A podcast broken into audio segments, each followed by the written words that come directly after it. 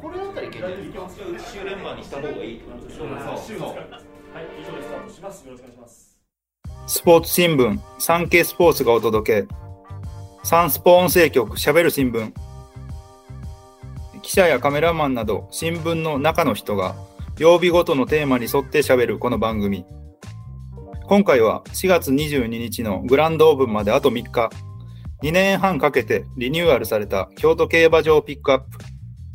水曜テーマ、キキトキサンスポに沿ってオープンに先駆けて行われた内覧会や思想会を取材した大阪産経スポーツ編集局レース部の私斉藤弘樹と増本隆一郎で見どころなどを解説していきます。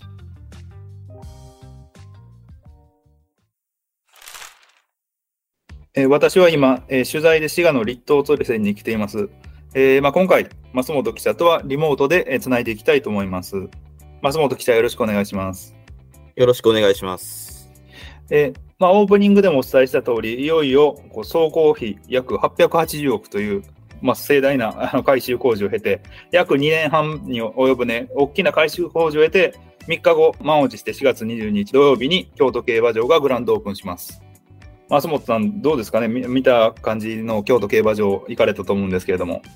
そうですね。もう自分も学生時代は京都よく行ってたんですけども、まあ社会人になって今回初めて、まあ新しくなって行ったんですけども、本当にね、まあ前までの京都が、まあちょっと古き良きと言いますか、そういう印象があったんですけども、まあ今回すごく本当、なんて言うんでしょうね、もうゆとりのある新しい空間ができたかなっていう、そういった印象を受けました。そうですね。本当にこう名称がね、センテニアルパークということで、えーまあこの2025年にね、開設100周年というところで、まあそこに向けてこう新しくこう建て替えて一新されたというところですね。まあ、えっ、と、まあセンテニアルが100周年という言葉で、あとパークっていうのがまあ公園というように、まあみんなが公園のようにこう楽しんでいただける、そういう、えー施設を作ろうということで、こう大規模改修されたところですね。私は一足先にね、内覧会を行かせていただいて、で、松本さんは思想会を取材したと思うんですけれども、思想会取材してどうでしたかね、馬場の方とかは。そうですね、えー今回、馬場の方、約26年ぶりに、えーこう、下のすべての層から入れ替えてですね、もうすべて新しくしたと。えーそれでいて、あの、その下の層の下にですね、あの、排水管の数を増やしましてですね、水はけがこれまで以上に良くなったというところが新しいところになってきますね。まあ、そもそも京都競馬場っていうのは、この川に挟まれてて、まあ、そもそも水はけがあんまり良くない土地柄だったんですけども、まあ、そういうことをしたことによって、本当ほとんどいいコンディションでやれると。その、まあ、実際に自分も去年の夏頃にまだ、まあ、途中だったんですけども、その改修中の京都行かしてもらいまして、それがちょうど芝が生え揃ったかなというぐらいの時期だったんですけども、その時にね、ちょうど取材中に通り雨が来たんですね。そしてまあその後に、まあちょっとした後に、まあしばらく貸してもらったんですけども、本当綺麗に乾いてて、あ、これすごいなっていう風には体感しましたね。なるほど。まあね、もともとね、結構、あの、馬場最近ね、あの、馬場造園家の方の努力ですごくいい、どこの競馬場もね、かなりいい芝の状態を維持できてる、まあ、今の阪神競馬場もそうですけれども、まあ、そうなってますけど、まあ、それ以上に、まあ、なかなかこれから雨降っても不良馬場とかにならないような状況になるんじゃないですかね。そうですね。もうそういったことになると思います。本当、うん、オモが得意な馬に関してはごめんなさいみたいな感じだったんで、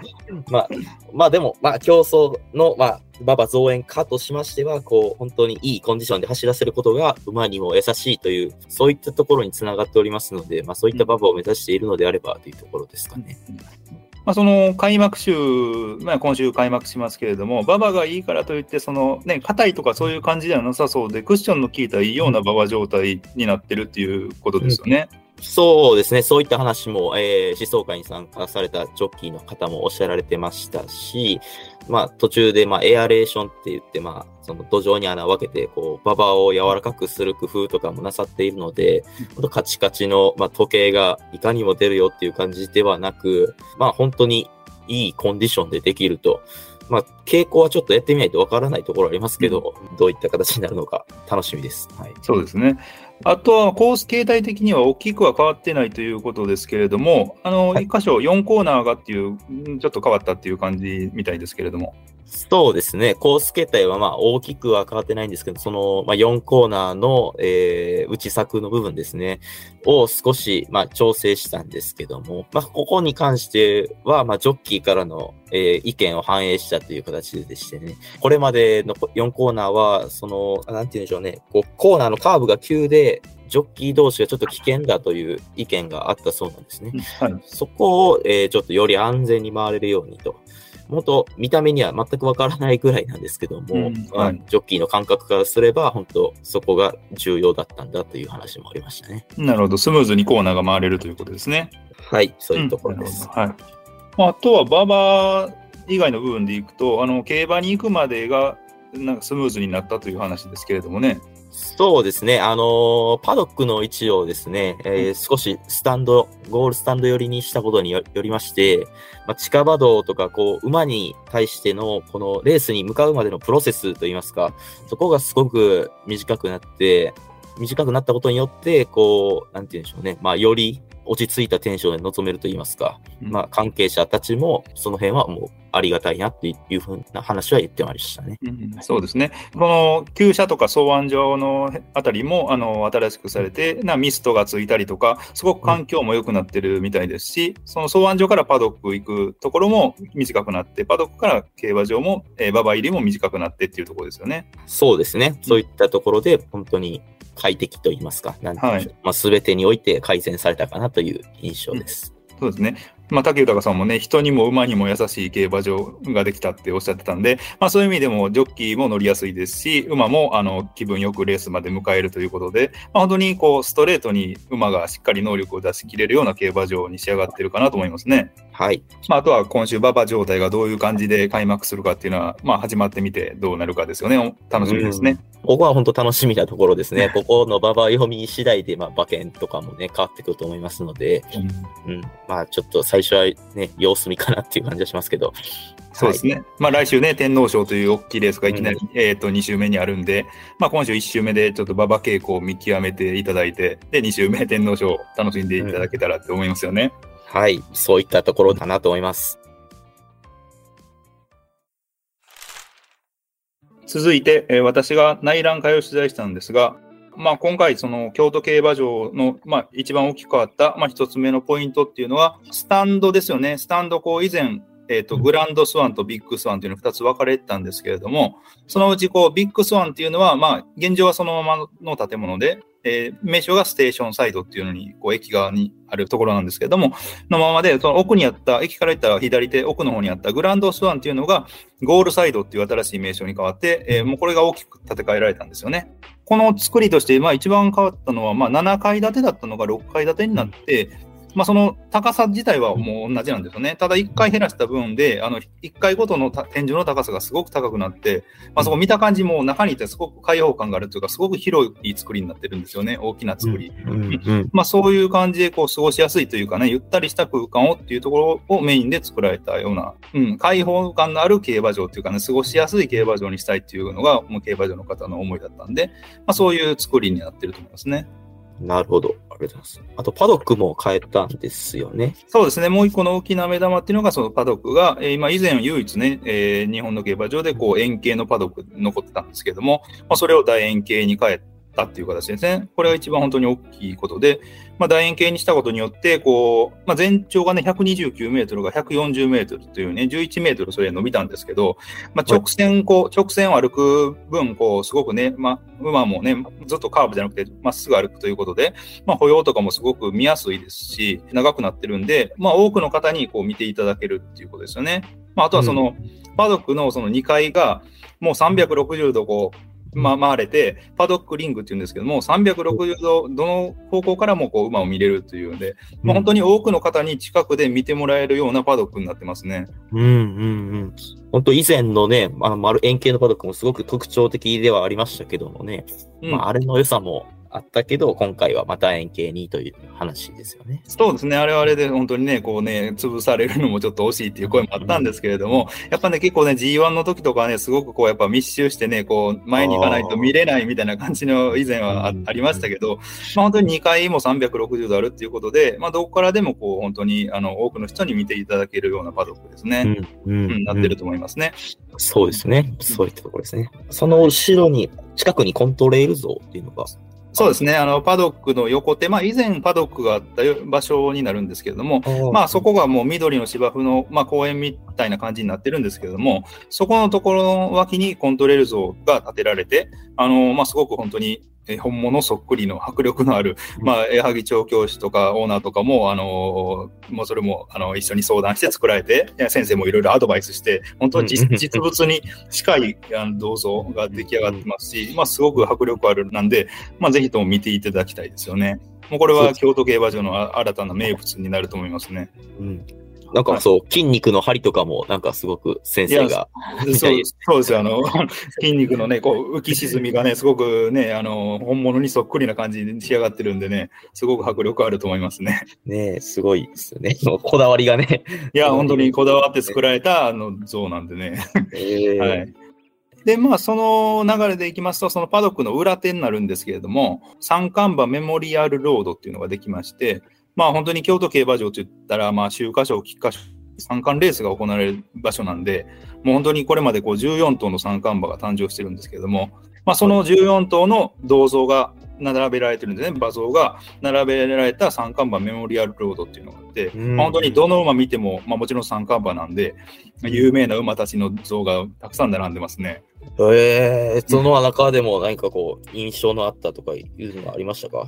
まあ、いいで昔のね、馬で、あ、懐かしいなって思う馬は言いましたけれども、まあ最近の中で言ったらアーモンドアイとかですよね。アーモンドアイの近くに、横にアーモンドの木が植わってるんですよね。おー、粋ですね。なかなかね、その場面に ね、ちなんでね、そういうのもね、されてるんでね、すごく面白いと思いますね。粋ですね。オールドファンからね、新しいファンまであの楽しめる場所だと思いますね。うんうんうんうんうん。あと、そうですね、餅の木時計が。そうですね。あの、以前のパドックのあの中央にね、あの大きな木が立ってたと思うんですけれども、まあ、あれも名物だったんですけどもね、えー植え替えられるというようかっていう話もあったんですけども、やっぱもうね、長い樹齢で、まあ、なかなかもうね、そのまま植え替えるのも厳しいなっていう話で、まあ、その餅の木の、えー幹の一部を使って作られた時計ですね。まあ、それがあのゴールサイドの2階に、えー設置されてるんですけれども、まあ、すごくあの、おしゃれなあの時計ですよ。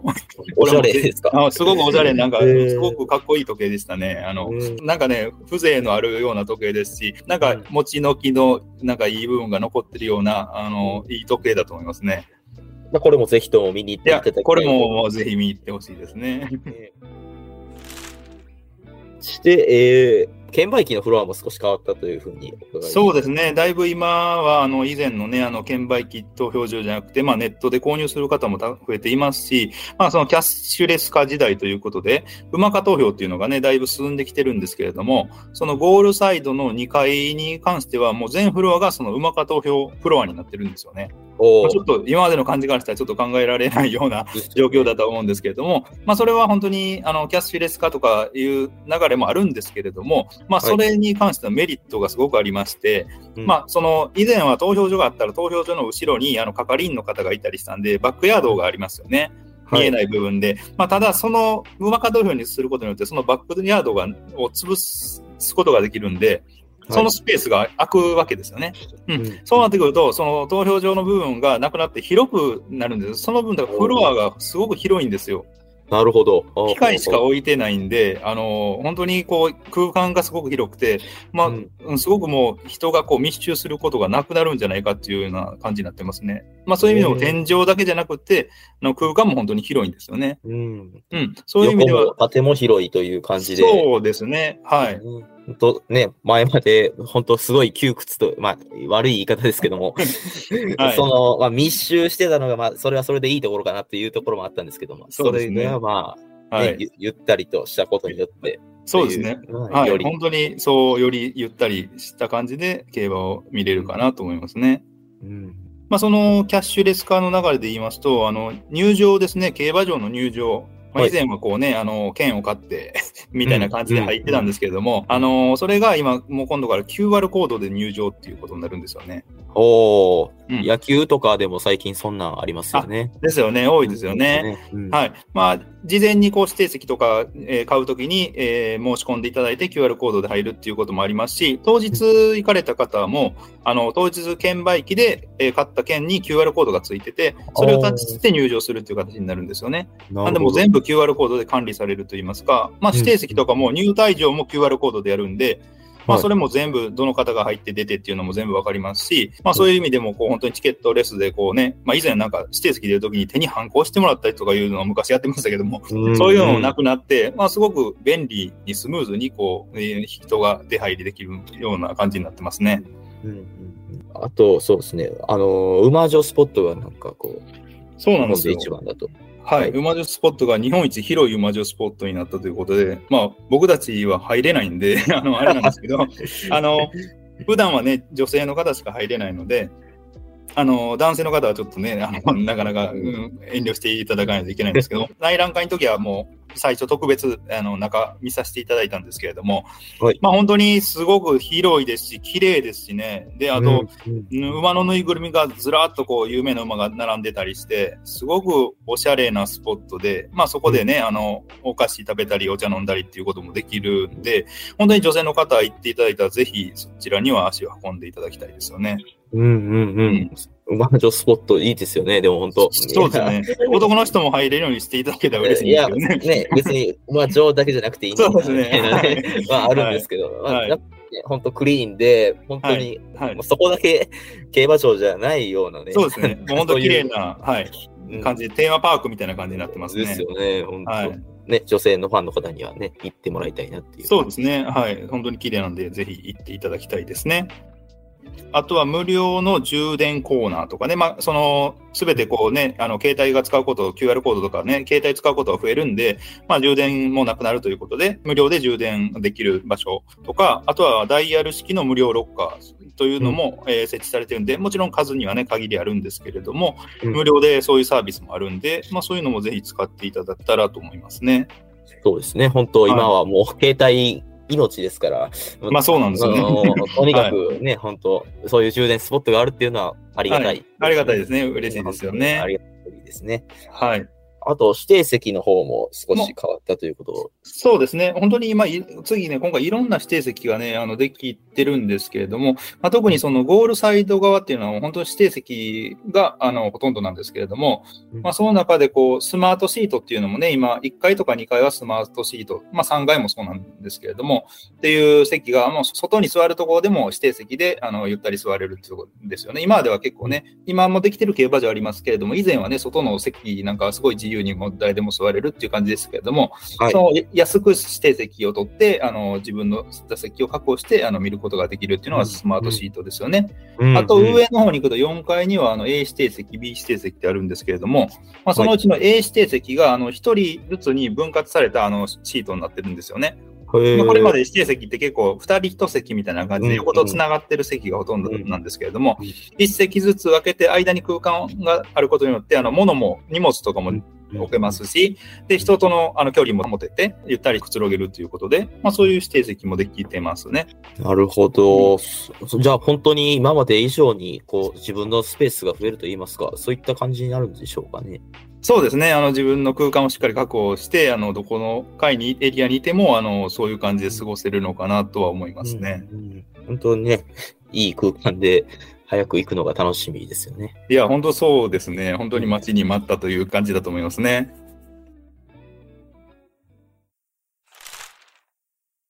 22日から始まる京都競馬場開催ですけども、えー今週はマイラーズカップ、そして、えー来週には天皇賞春という大きなレースが開催されます。本当楽しみですよね。そうですね。本当に、あの、どんな、えー競馬場かっていうの、どんな馬場になっているのかっていうのは本当にね、楽しみですし、いつも以上にあのね、あの、2年半ね、もう空いてるわけですから、待ち遠しいと思いますね、ファンの方は。まあ、ぜひ、ねあの、見に行っていただきたいですよね。はい。まあ、ただその2週間なんですけれども、あの、今週の22、23日と来週の29、30日の4日間は、事前にインターネットで指定席入場券っていうのをね、あの予約購入されたお客様だけしかご入場できないんで、その点は、あの、行かれたい方はぜひ事前に購入していただいてっていうところですよね。うんあの、はい、あの、行きたい方はすぐにでも申し込んでください。ぜひとも、はい、はいよろしくお願いします。こちらもね、当日だけはね、っていう感じなんで、そうですね。はい。はいお願いします。お願いします。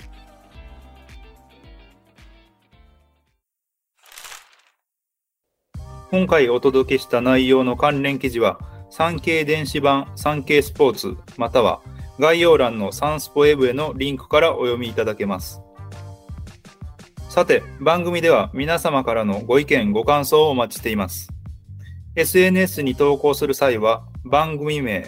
ハッシュタグ、しゃべる新聞、しゃべるはひらがな、新聞は漢字、水曜日のテーマ名、ハッシュタグ、すべてカタカナで聞きときサンスポをつけてください。SNS 以外からは概要欄の専用フォームからも送信可能です。毎週月水金曜日の週3回午後5時より配信中。サンスポ音声局しゃべる新聞。次回は金曜テーマ耳よりサンスポに沿ってサンスポ紙面に掲載された1週間の記事から音声局がピックアップした耳寄りなニュースをお届けします。それではまた次回お会いしましょう。今回は大阪サンスポ編集局レース部の斉藤弘樹と増本隆一郎でした。新総京都競馬場でお会いしましょう。ありがとうございました。